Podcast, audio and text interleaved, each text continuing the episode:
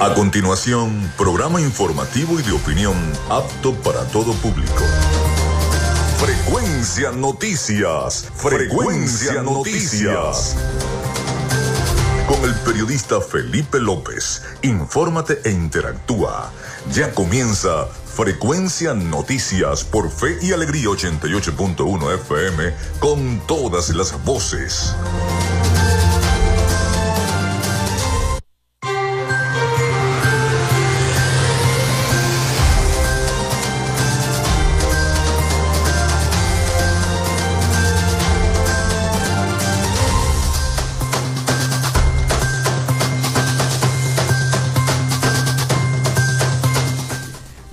Amigos, ¿cómo están? ¿Cómo se sienten? Ya estamos al aire con todos ustedes acá a través de Radio Fe y Alegría 88.1 FM. Un placer saludarles. Les habla Felipe López, mi certificado el 28108, mi número del Colegio Nacional de Periodistas el 30000 eh, el 10.571, productor nacional independiente 30.594.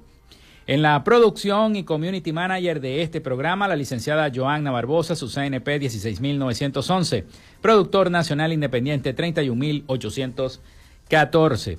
En la producción general, Winston León. En la coordinación de los servicios informativos, Jesús Villalobos. En la dirección de nuestra estación, Iranía Costa. Nuestras redes sociales, arroba frecuencia noticias en Instagram y arroba frecuencia noti en, en en Twitter, ah, ahora X, siempre se me olvida, cuesta, cuesta mucho decir X. Mi cuenta personal, tanto en Instagram como en X, es arroba Felipe López TV.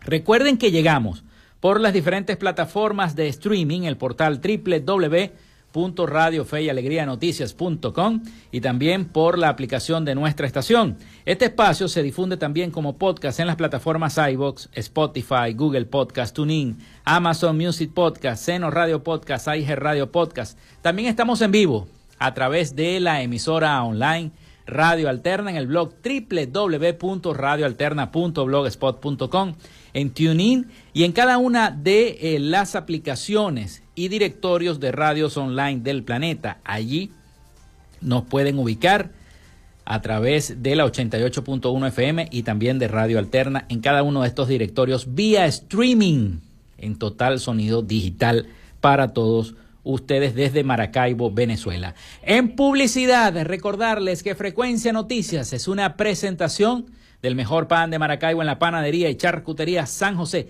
Vayan a apartar el pan de jamón en la panadería y charcutería San José.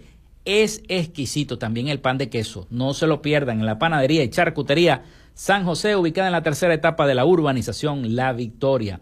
De arepas full sabor con sus deliciosas promociones. Te provoca hoy una arepita, una hamburguesa. Ahora, ahorita, si estás en la oficina, pides un delivery allí en arepas full sabor en el centro comercial San Bill, Maracaibo y en el centro comercial Gran Bazar. Ahí está Arepas Full Sabor con sus deliciosas promociones de la gobernación del estado Zulia y de Social Media Alterna. A nombre de nuestros patrocinantes, comenzamos el programa de hoy. Si estás buscando el mejor pan de la ciudad para tu hogar o piensas en un emprendimiento de comida rápida y necesitas el pan de hamburguesa o perro caliente más sabroso de Maracaibo, en la panadería y charcutería San José te estamos esperando con la mejor atención y el pan más caliente y delicioso. Tenemos para ti el pan francés, dulce, campesino, andino, el pan relleno de guayaba, las lambadas y las sabrosas quesadillas. También tenemos pastelería Estamos ubicados en el sector panamericano, Avenida 83 con calle 69, finalizando la tercera etapa de la urbanización La Victoria. Para pedidos, comunícate al 0414-658-2768. Panadería y Charcutería San José, el mejor pan de Maracaibo.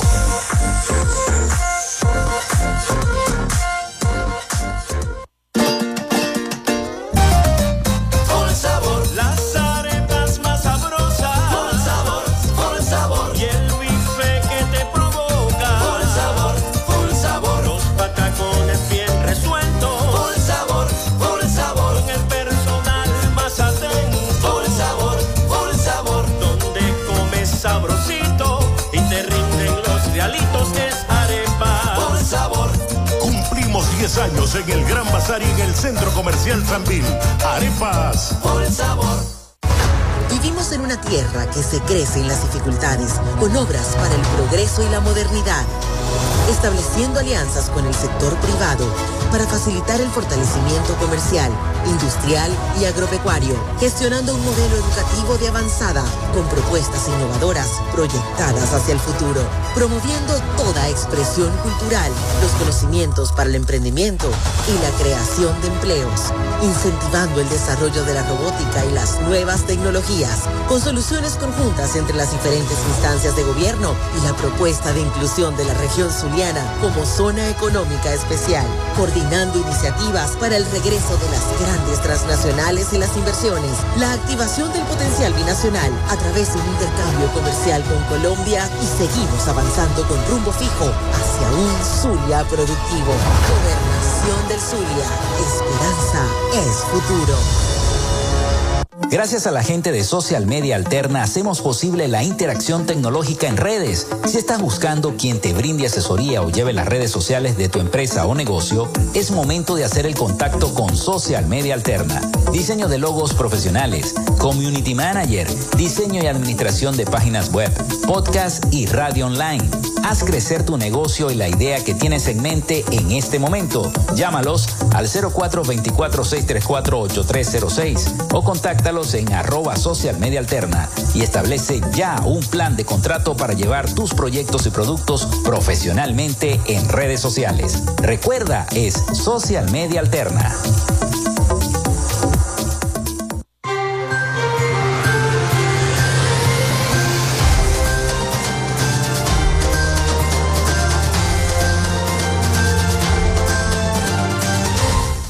Bueno, vayan, vayan entonces el, marcando el 0424-634-8306, 0424-634-8306, para que se comuniquen con nosotros vía WhatsApp o mensajería de texto. Recuerden mencionar su nombre, su cédula de identidad y el sector de donde nos están escribiendo, muy importante. También a través de nuestras redes sociales, arroba frecuencia noticias en Instagram y arroba frecuencia noti en X.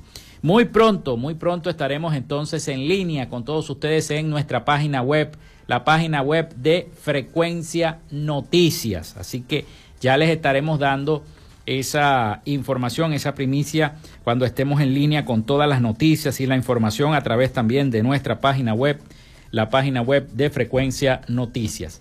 Bueno, hoy tendremos un programa informativo. Estaremos repasando las principales noticias de cada uno de los portales nacionales e internacionales para llevárselas a cada uno de ustedes. También de las novedades y los acontecimientos que se han generado últimamente con los migrantes venezolanos. Hay muchos migrantes que están, se encuentran en este momento aún desaparecidos, tanto en el Darién como en las costas entre Colombia y lo que tiene que ver Nicaragua, Colombia, Nicaragua, Costa Rica, toda esa costa, muchas embarcaciones y aún permanecen. Creo que hay como más de 80 migrantes que están desaparecidos, ya tienen más de un mes desaparecidos y evidentemente las autoridades continúan la búsqueda de cada una de estas ah, mm, personas de nacionalidad venezolana que eh, eh, partieron desde la isla de San Andrés hasta Guatemala, hasta Nicaragua, perdón, hasta la isla Maíz de Nicaragua y todavía no se sabe nada, absolutamente nada de estos migrantes que partieron y que eh, nada, no se sabe absolutamente nada. Bueno, eh, así que los voy a invitar entonces a que marquen a través de nuestra línea telefónica, informen los problemas de su comunidad. Vamos con las efemérides del día. En Frecuencia Noticias, estas son las efemérides del día. Es increíble, pero hoy es 23 de noviembre, ya falta un mes para el 24. Prácticamente falta, falta poquito, falta poquito para el 24 de diciembre. A lo que hagamos así, ya nos estamos dando el feliz año. 23 de noviembre del año 2023. 23 de noviembre del año 2023. Bueno, vamos a repasar las efemérides. Un día como hoy, Andrés Bello es nombrado correspondiente de la Real Academia Española en el año 1851. Muere Manuela Sáenz en el año 1856, patriota quiteña. Es conocida como la libertadora del Libertador. Se funda también el equipo deportivo Cali en el año 1912. Muere Johnston McCulley en el año 1958, periodista, escritor y guionista estadounidense conocido por crear, adivinen qué personaje creó este periodista, El Zorro, la serie del Zorro. Está de cumpleaños el presidente Nicolás Maduro, Nació en el año 1962, político, diplomático y dirigente sindical venezolano, actual presidente de la República Bolivariana de Venezuela. También se funda el periódico El Sol de Margarita en el año 1972. Los restos mortales de Rafael María Baral son ingresados al Panteón Nacional en el año 1982.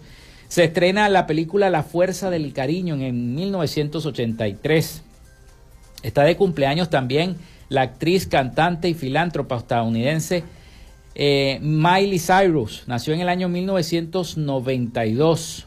Un día como hoy, IBM en la Feria Condex de Computación y Tecnología de Las Vegas, Estados Unidos, presenta un prototipo cuyo nombre código es Angler, que combina un teléfono celular y el PDA en un solo dispositivo, lo que permite hacer y recibir llamadas, enviar y recibir faxes, correos electrónicos, entre otras funciones. Eso fue en el año 1992.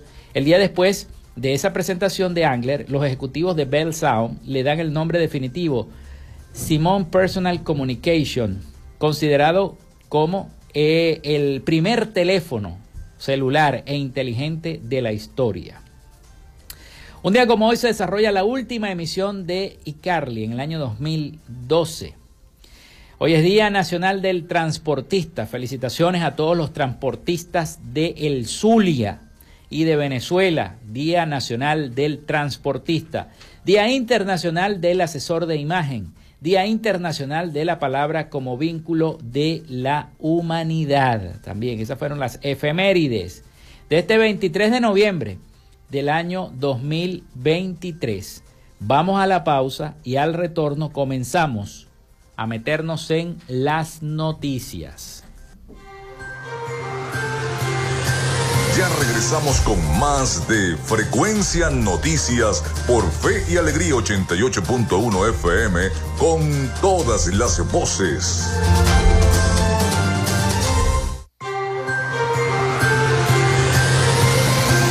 Escuchas Frecuencia Noticias por Fe y Alegría 88.1 FM con todas las voces.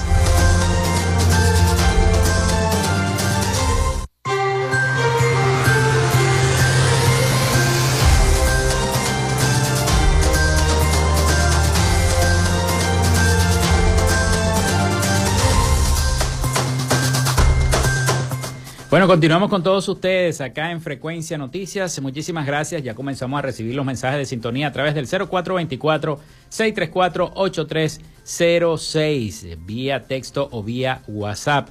Recuerden mencionar, recuerden mencionar su nombre, su cédula de identidad y el sector de donde nos están escribiendo también a través de eh, arroba frecuencia noticias en Instagram, arroba frecuencia noti en X también se pueden comunicar con nosotros por esa vía. Bueno, vamos a comenzar. Eh, ayer se pronunció, hubo un pronunciamiento del presidente Nicolás Maduro en torno a los hechos ocurridos en el partido entre Venezuela y Perú, último partido de nuestra selección por este año, donde hubo muchos ataques, muchos ataques por parte de la policía peruana en contra de los jugadores venezolanos. Incluso uno de los jugadores resultó lesionado en una mano.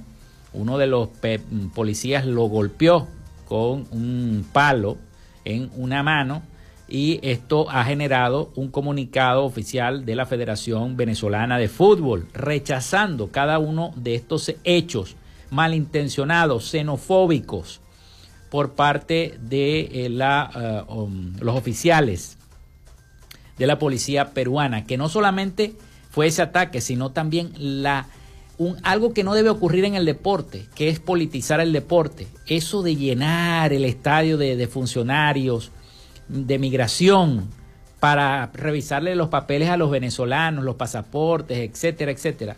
Eso tampoco se debe hacer. Eso tampoco se debe hacer, eso no es, eso no es deportivo, eso no es. El deporte debe más bien unir a los pueblos, no los debe separar, pero pareciera que nuestros mm, compatriotas peruanos se les olvidó que a ellos los libertó un venezolano, porque tratan muy mal a los venezolanos que se encuentran allá. Y no digo que todos sean buenos los venezolanos, pero hay gente honrada que está trabajando, que está trabajando y, y trabaja largas horas para poder enviar dinero acá a Venezuela o el sustento a alguna de las familias que se encuentran acá en nuestro país. Entonces es una situación bastante fea la vivida y se, reconoce el rechazo de todos los sectores, tanto del sector oficialista como del sector opositor, de todos nosotros los que estamos acá en nuestro país. Y para colmo, a última hora, luego de todas esas cosas, viene el gobierno eh, peruano y mantiene prácticamente secuestrado el avión de la Selección Nacional de Fútbol porque no le querían dar ni siquiera el combustible para que el avión despegara y se pudieran ir los muchachos de ahí de, tierra peruana hacia Caracas. Pero pasaron bastantes horas para que el gobierno entonces ordenara que le dieran el combustible. Pareciera que fue una discusión entre cancilleres, el canciller peruano y el venezolano, para que le pudieran dar el combustible al avión y así entonces arrancar, despegar del Aeropuerto Internacional de Lima para, para Caracas, donde fueron recibidos en horas del día de ayer en la noche, ya casi entrada la noche, los venezolanos que llegaron al aeropuerto mm, de Maiquetía. Es una situación muy fea. Bueno, seguimos con lo del referéndum. El referéndum que se va a realizar al consultivo el próximo 3 de diciembre, según lo dispuesto por el Consejo Nacional Electoral y el gobierno venezolano, para la discusión de la soberanía en torno al territorio en reclamación, el Esequibo, que ya todos sabemos lo que ha ocurrido con el territorio Esequibo, y para nadie es un secreto que Guyana dice que es de ellos, evidentemente ellos han estado administrando todo este tiempo ese territorio, por supuesto ya se lo adjudican como de ellos, pero en realidad, históricamente ese territorio siempre ha sido venezolano, muchísimo antes de la colonización de la Guyana. Eso es venezolano. La, Iglesia Católica se refirió al tema del referéndum el día de hoy en un comunicado. La Iglesia Católica sobre el referéndum consultivo no debe ser manipulado ni medio de presión para los ciudadanos. La Iglesia asegura que piden que todos los ciudadanos sean bien informados sobre el significado y las consecuencias del referéndum del próximo 3 de diciembre para que, eh, para que puedan actuar en plena conciencia y en libertad, expresó la Confederación Episcopal Venezolana en un comunicado. Manifestaron que como hermanos en Cristo esperan que la controversia no trascienda a un conflicto. Vamos a repasar este despacho de la Conferencia Episcopal Venezolana, quien se pronunció en torno a la campaña gubernamental por el referéndum consultivo. Aseguró estar a favor de la soberanía territorial de Venezuela sobre el Esequibo y exhortó a los ciudadanos a votar este 3 de diciembre. Pedimos a todos los ciudadanos sean bien informados sobre el significado y las consecuencias del referéndum del próximo 3 de diciembre para que puedan actuar en plena conciencia y en libertad. Dicho referéndum no debe ser ni manipulado por intereses meramente políticos, ni como medio de presión para los ciudadanos, refirió la Conferencia Episcopal Venezolana en un comunicado difundido en su portal web. Además, aseguran que como iglesia esperan que la disputa no trascienda a un conflicto, sino que en el ámbito del derecho y el diálogo se construya la paz entre ambas naciones. El escrito agrega que la realización del referéndum debe contribuir a tomar conciencia sobre la necesidad de dar respuestas a otras problemáticas que vivimos. Los obispos de la presidencia de la Conferencia Episcopal Venezolana, en comunión con todos los obispos de Venezuela, expresamos como ciudadanos y pastores nuestra postura a favor de la soberanía territorial de Venezuela sobre el Esequibo, como lo establece la Constitución de la República Bolivariana de Venezuela en su artículo 10 reza este comunicado de la conferencia episcopal. Vale destacar que el presidente de la República, Nicolás Maduro, ha convocado diversos actos televisados en conjunto con representantes de todas las religiones del país, entre ellos líderes de la Iglesia Católica, Cristiana, Evangélica, Testigos de Jehová, Judía, entre otras, solicitando su apoyo en esta convocatoria para el próximo 3 de diciembre, donde se va a realizar esta, esta consulta. Bien, pasamos a otro tema. El ministro Reverol asegura que han alcanzado más de 30 acciones para el rescate del lago. No hace mucho vi una, un, un video que colgó nuestro colega periodista Lenín Danieri sobre que había en las costas del lago todavía había un gran derrame de petróleo. Derrame de petróleo que obligaba a los pescadores a no a, no, a, tener que mm, el impedimento de eh, salir a, lanzar las redes y a poder trabajar, a poder pescar. Pues. Esto lo impedía. Y bueno, el ministro Reverol asegura que han alcanzado más de 30 acciones para el rescate del lago dijo en esta nota de prensa, al cumplirse tres meses de su inicio, el Plan Maestro para el Rescate, Conservación y Desarrollo Sostenible del Lago de Maracaibo ha alcanzado más de 30 logros en la recuperación del ecosistema de este ícono del estado Zulia. Los avances alcanzados responden a seis, a seis vértices y las acciones programáticas establecidas en este plan maestro que contó con los cuatro niveles de gobierno y la participación de científicos, educadores, empresarios, estudiantes y el poder popular, indicó el vicepresidente sectorial de Obras Públicas y Servicios, Néstor Reverol, desde la entidad zuliana, donde se realizó su agenda semanal para hacer el seguimiento a esta tarea.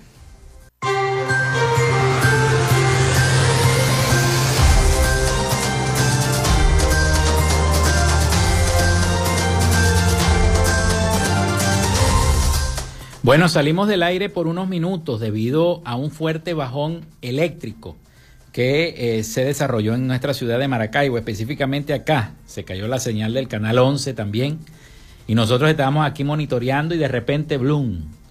El bajón eléctrico entonces impidió que a lo mejor escucharan un poco de lo que estaba comentando respecto a la recolección del petróleo que se había derramado en el lago de Maracaibo. Pero una embarcación recolectora de petróleo derramado al lago de Maracaibo ya llegó. Supuestamente ellos van a recoger este petróleo que está derramado en las costas. El vicepresidente de Obras Públicas y Servicios, Néstor Reverol, detalló que este miércoles activaron la embarcación recolectora de crudo templario con el propósito de atender los derrames petroleros en el lago de Maracaibo. Detallaron que la máquina es de mediano alcance con una capacidad de 10.000 barriles. Estas acciones vienen en el contexto de la Comisión Presidencial para el Rescate, Conservación y Desarrollo Sostenible de este espacio creada a raíz de la aparición del verdín y los animales petrolizados que han sido rescatados en las orillas del estuario de Maracaibo. Con un video publicado en la red social X mostró la embarcación e indicó que ya están trabajando en la zona otro barco de este tipo que tiene un largo alcance y que a su vez va a permitir también limpiar zonas más profundas del lago. Por su parte, Joan Flores, director de la Fundación Azul Ambientalista, aseguró que solo en el mes de junio se registraron ocho derrames en cuatro estados del país aseguran que entre 300 y, 300 y 1000 barriles de crudo se han derramado en el lago de Maracaibo actualmente, siendo el lago una de las zonas más afectadas de toda Venezuela. Entre tortugas, aves y perros, bueno, en fin, una infinidad de, de animales han sido rescatados de las aguas totalmente cubiertos de crudo. Mientras tanto, los pescadores elaboran una mezcla de gasolina y de jabón diariamente para poder trabajar, debido a que retornan a sus viviendas cubiertos totalmente de petróleo. Así lo refirió también un reportaje que pudimos ver en la cadena de noticias CNN en español. La compañía televisiva realizó un recorrido por todas las orillas para mostrar al mundo las condiciones en las que se encuentra el estuario maravino, el estuario zuliano. Pero bueno, ya llegó esta embarcación, ojalá recoja la mayor parte de eh, petróleo que se encuentra vertido en las orillas del lago de Maracaibo. Pasando a otra información y tiene que ver con el tema de las sanciones económicas que han sido levantadas para eh, por parte de las negociaciones con la firma de los acuerdos en Barbados. Empresarios venezolanos respiran, aseguran ellos que respiran gracias al alivio de las sanciones estadounidenses. el sector industrial de Venezuela evalúa positivamente la flexibilización de estas sanciones por parte de los Estados Unidos. Vamos a escuchar el siguiente trabajo informativo de nuestros aliados, La Voz de América, sobre esta noticia. La flexibilización de sanciones económicas de Estados Unidos que la semana pasada autorizó a la estatal Petróleos de Venezuela a realizar transacciones necesarias para el mantenimiento limitado de operaciones y emitió una licencia general para autorizar ciertas transacciones a la aerolínea estatal Conviasa es evaluada positivamente por el sector empresarial del país. De acuerdo a la más reciente encuesta de coyuntura industrial de la Confederación Venezolana de Industriales con Industria, el 98% de los industriales del país está de acuerdo con la flexibilización de sanciones, consecuencia del acuerdo firmado entre el gobierno del presidente Nicolás Maduro y la plataforma unitaria de la oposición en Barbados. Luigi Picela, presidente de Conindustria, asegura que el alivio de sanciones permitirá que el país genere mayores ingresos. Ya no vamos a tener la necesidad de vender, motivado por las sanciones, el petróleo con descuento. Ya ahora se va a vender directamente y nada más ese simple hecho va a influir de que tengamos entre 30 y 40% adicional los ingresos que teníamos anteriormente. Estos son indicativos del por qué estamos bastante optimistas. Además, Vicela precisó que el promedio de la remuneración del personal obrero es de casi 200 dólares mensuales y detalló que la baja demanda nacional, la competencia con productos importados, la falta de financiamiento y el comercio ilícito son algunos de los motivos que impactan negativamente a la producción en el país. Evidentemente también hay que hacer un gran esfuerzo con el tema de los ilícitos, que son dos cosas diferentes. El tema del contrabando, nosotros decimos es lo que no entra por los puertos, pero en caso de los ilícitos entran por los puertos y en muchos de los casos bien son falsificaciones o bien son productos que no tienen las nomenclaturas necesarias o los registros sanitarios. El 70% de los industriales consultados percibe que la situación económica del país será mejor en los próximos 12 meses. Carolina Alcalde, Voz de América, Caracas.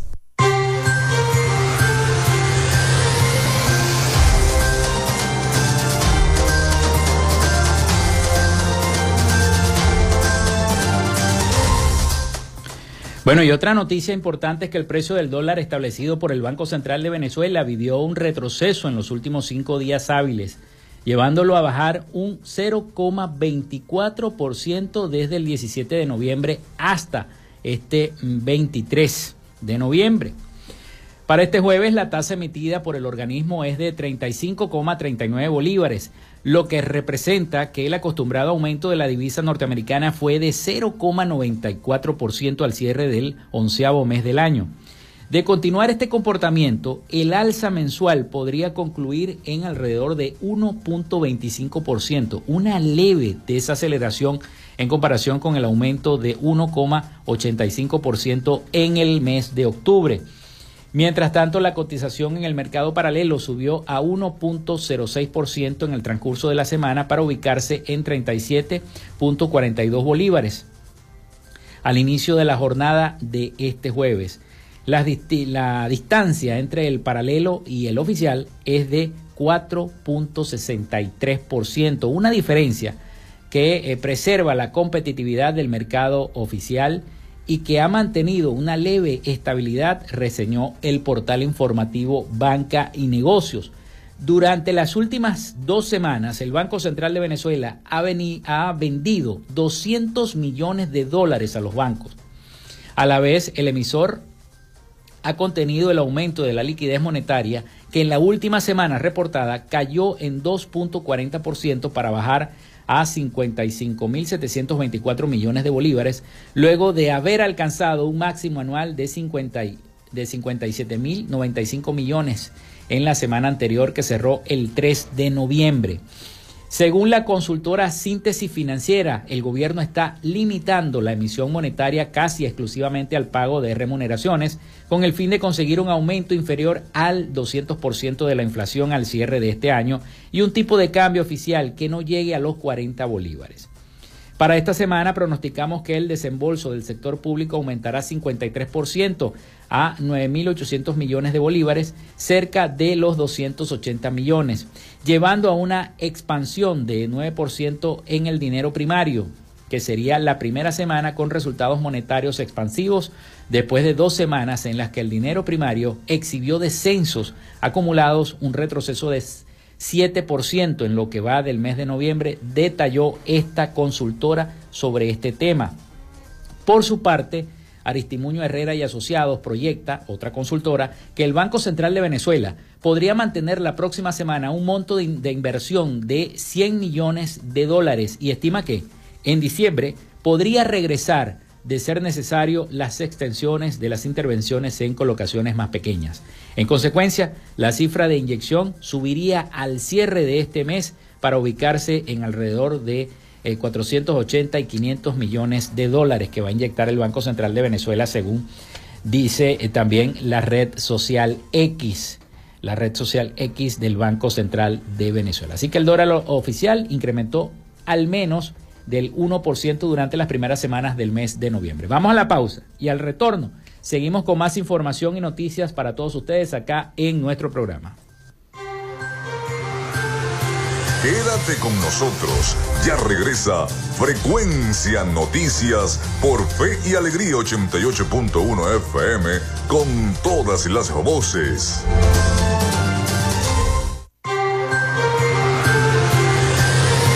Estás en sintonía de Frecuencia Noticias por Fe y Alegría 88.1 FM con todas las voces.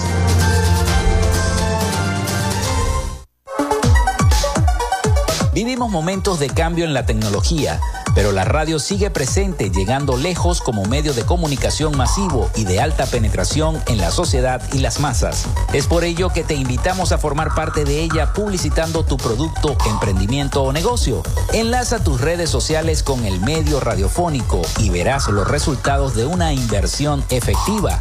Desde Frecuencia Noticias te invitamos a formar parte de nuestro patrocinio. Comunícate con nosotros y comienza desde ya esta inversión que hará crecer tu emprendimiento o negocio al instante.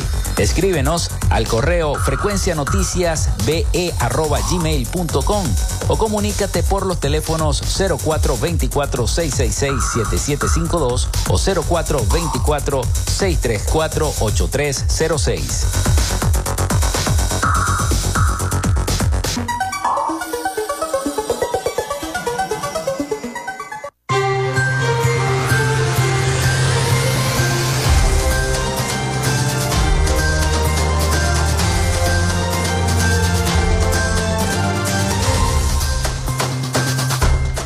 entramos al último segmento de nuestro programa por el día de hoy. Muchísimas gracias a todos por reportar sintonía, muchos mensajes de sintonía. También nos escribe el señor Alejandro Montiel, dice buenos días desde Santa Fe en el municipio San Francisco.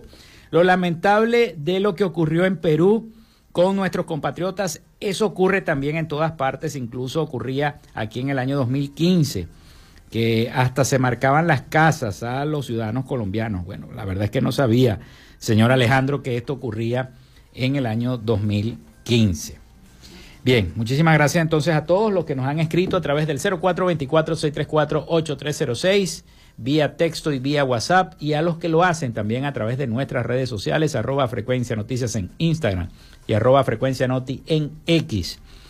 En este segmento vamos a comenzar hablando de los migrantes, porque todavía hay muchos migrantes que se encuentran desaparecidos, no solamente en el Darién, en el camino que hay entre eh, la frontera entre mm, Colombia y Panamá, sino también importante destacar que como por allí se están cerrando muchos pasos, ellos han tenido que irse por el mar. En este caso salen de la isla de San Andrés hasta las costas de Nicaragua, en la isla Maíz, donde posteriormente los lleva un ferry a tierra y de allí siguen el camino hacia los Estados Unidos.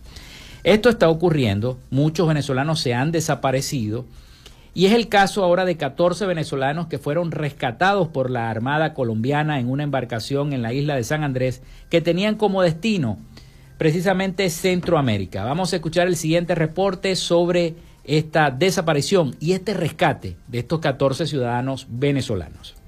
Funcionarios de la Armada Nacional a bordo de una unidad de guardacostas rescataron a 14 migrantes venezolanos que fueron abandonados por los tripulantes de una embarcación en la que iban para Centroamérica. En el intento de huida, dos ciudadanos quedaron heridos por el impacto de la lancha contra superficies rocosas. Emprendieron la huida hacia un sector rocoso, ocasionándole golpes y heridas a los 14 tripulantes que llevaban a bordo, dentro de los cuales se encontraban cuatro menores.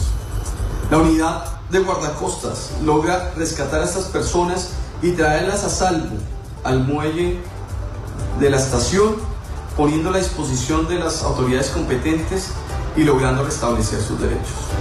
Este hecho pone en evidencia la falta de responsabilidad que tienen estos delincuentes con las vidas que transportan a bordo de las motonaves. Los heridos recibieron atención en el Centro Regulador de Urgencias y Emergencias, mientras que los cuatro menores fueron entregados a la Comisaría de Familia para el proceso correspondiente. La Armada Nacional confirmó que continuará con este tipo de operativos en esta región del país con la finalidad de contrarrestar delitos como el tráfico de migrantes que se presentan en este tipo de embarcaciones ilegales.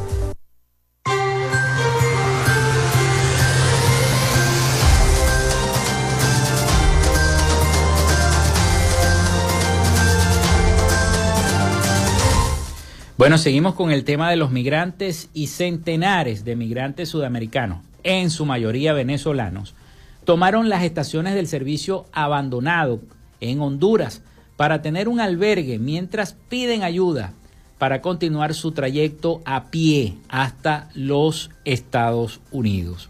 Los migrantes ocupan al menos cuatro estaciones de lo que sería el Trans 450, un servicio de transporte público concebido en el año 2008, del cual se construyeron las vías en sus, estaciones, pero nunca llegaron las unidades con capacidad para 180 pasajeros y evidentemente eso está abandonado. La meta de familias ecuatorianas, venezolanas y colombianas es reunir dinero para su traslado hacia Aguas Calientes en Guatemala y seguir su trayecto en Centroamérica hasta lograr el sueño americano. La mayoría de los que pernocta en estos espacios públicos lo hace porque se quedó sin recursos para continuar el viaje. Muchas de las personas, de los migrantes, por ejemplo, una joven eh, zuliana que se llama Dariana Ramírez, relató que el pasaje desde Tegucigalpa hasta Agua Caliente tiene un costo de 45 dólares. En el caso de esta criolla, necesitaría 315 para financiar el traslado de su padre, su esposo, sus tres hijos de 6, 3 y un año. Y dos hermanas menores que la acompañan en esta travesía. Imagínense todo lo que hay que gastar. Esto es un ejemplo de ello. Esta joven esperaba salir este miércoles hacia la frontera con Guatemala, sin embargo expresó que lo único que piden a las autoridades hondureñas es que faciliten a todos los migrantes un transporte para continuar su ruta desde la central, desde que entran al país, reseñó la agencia informativa de noticias ABC. En la estación en la que han venido pernoctando, habían el lunes pasado 47 migrantes 22 niños y 25 adultos entre hombres y mujeres, incluidos tres colombianos y dos ecuatorianos, pero por supuesto la mayoría todos venezolanos. Los migrantes que además soportan la contaminación del ruido y los gases de los miles de vehículos que circulan por las cuatro carriles, dos de ida y dos de regreso del Boulevard Centroamérica, duermen estos migrantes venezolanos, para que vean lo que pasan, duermen en cartones plásticos y otros materiales, mientras que los niños en su mayoría los protegen en pequeñas casas de campaña.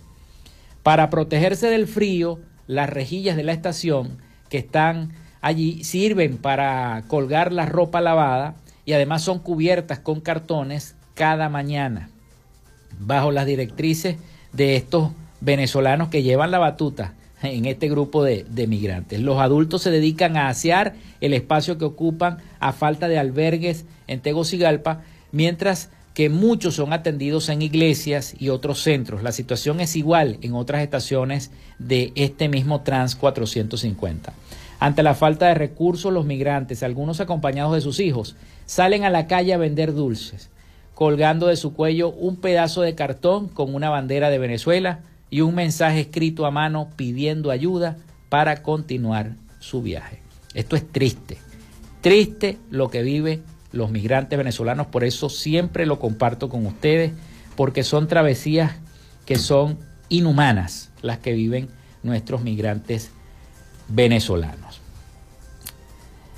Seguimos entonces con este tema de la migración, nos vamos a Chile. El gobierno de Chile realizará vuelos de expulsión de inmigrantes irregulares, sobre todo venezolanos. La ministra de Interior y Seguridad Pública de ese gobierno, Carolina Toá, confirmó este miércoles la realización de vuelos de expulsión de inmigrantes en situación irregular en viajes de la Fuerza Aérea y aviones comerciales. Durante los últimos días el gobierno de Gabriel Boric ha presionado por la oposición para expulsar a 12.000 inmigrantes irregulares antes del fin de año, línea que fue criticada por el propio mandatario al señalar que es materialmente imposible hacer esto. En ese caso, no se puede dar un trato solamente con la mirada de la migración, hay que dar un trato con la mirada de la seguridad, la integridad y la protección del país, agregó la secretaria de Estado.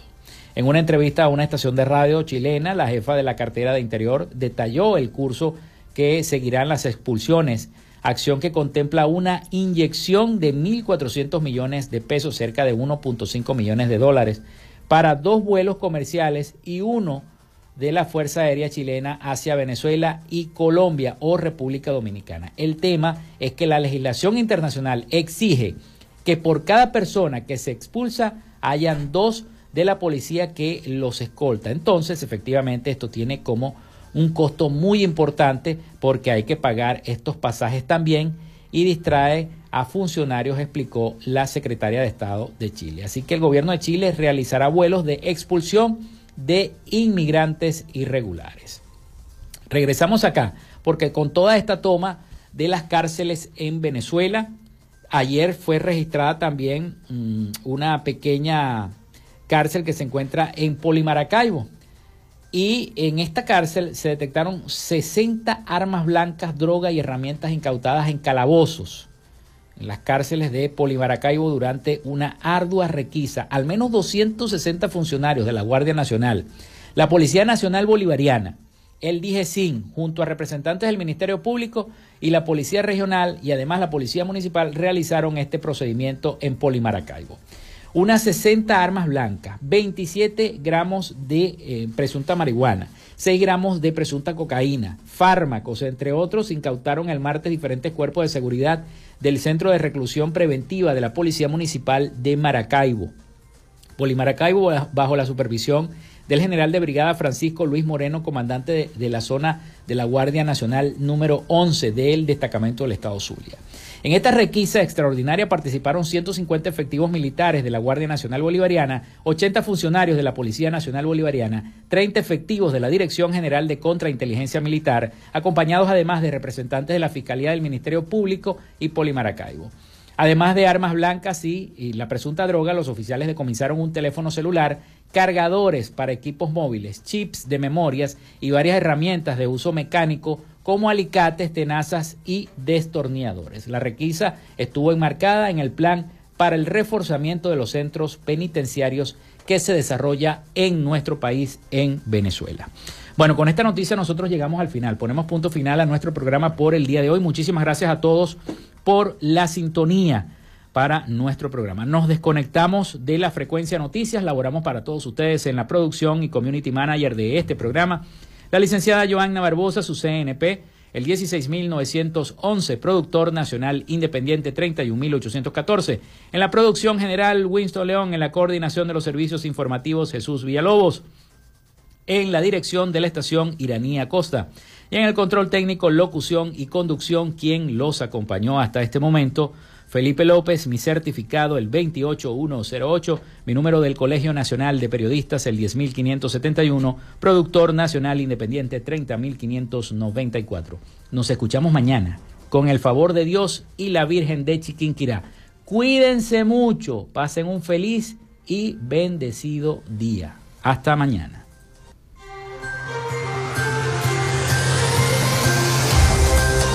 Frecuencia Noticias fue una presentación de Panadería y Charcutería San José, el mejor pan de Maracaibo. Para pedidos, comunícate al 0414-658-2768.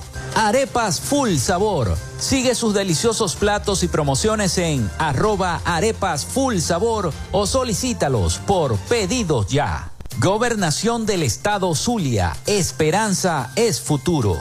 Social Media Alterna. Si necesitas una página web o un community manager, llámalos al 0424-634-8306 o contáctalos en arroba Social Alterna. Frecuencia Noticias.